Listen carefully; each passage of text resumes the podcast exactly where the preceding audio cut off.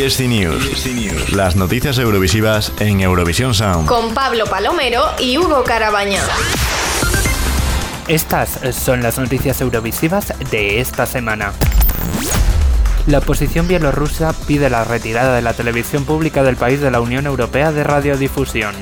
Diana Chikanutzia, la líder de la oposición bielorrusa, ha anunciado que comenzará a plantear la retirada de la BTRC, la televisión pública bielorrusa, de la UE, con los ministros de Asuntos Exteriores de la Unión Europea. Sviana Chikanutzia ha dado su apoyo a una campaña para que BTRC sea retirada de la Unión Europea de Radiodifusión. La líder de la oposición bielorrusa apoya la medida debido a los beneficios financieros que BTRC recibe de los ingresos publicitarios, la participación en el Festival de Eurovisión y el prestigio que aporta a BTRC. Chikanutzia afirma que los empleados de la BTRC están involucrados en el encubrimiento de crímenes que el actual líder de Bielorrusia, Alexander Lukashenko, y su gobierno han cometido. El actual jefe de la emisora bielorrusa se encuentra en una lista de personas sancionadas de la Unión Europea, debido a su participación en las elecciones en disputa y su posterior represión. Los apoyos para que la emisora estatal de Bielorrusia sea retirada de la Unión Europea de Radiodifusión han ido en aumento. La semana pasada, la Fundación Bielorrusia para la Solidaridad Cultural comenzó a hacer campaña para que la emisora estatal bielorrusa fuera retirada de la Unión Europea de Radiodifusión.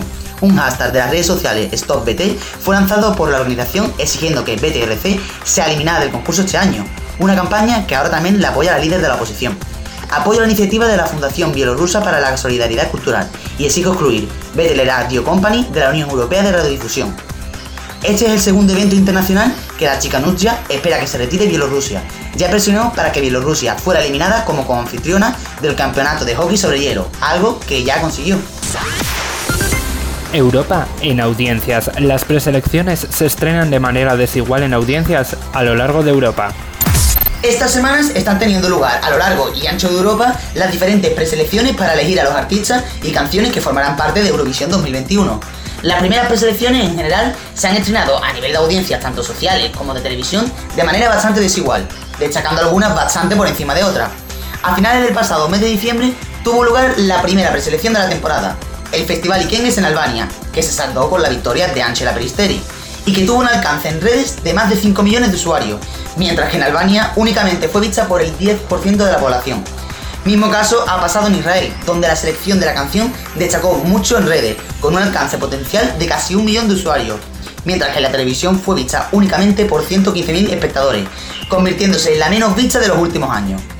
Mejor suerte ha corrido el Melody Grand Prix, cuyas audiencias la han acompañado tanto en la televisión como en las redes, con un impacto de 2 millones aproximadamente en redes y en la televisión más de 700.000 espectadores, con cuotas de pantalla superiores al 30 o 40%. Puedes repasar todas las audiencias detalladas en isplus.es. ESC News. Con Pablo Palomero y Hugo Carabaña. Repasa todas estas noticias y muchas más en scplus.es, eurovisionsound.es y en nuestras redes sociales arroba eurovisionsound y arroba scplus-es.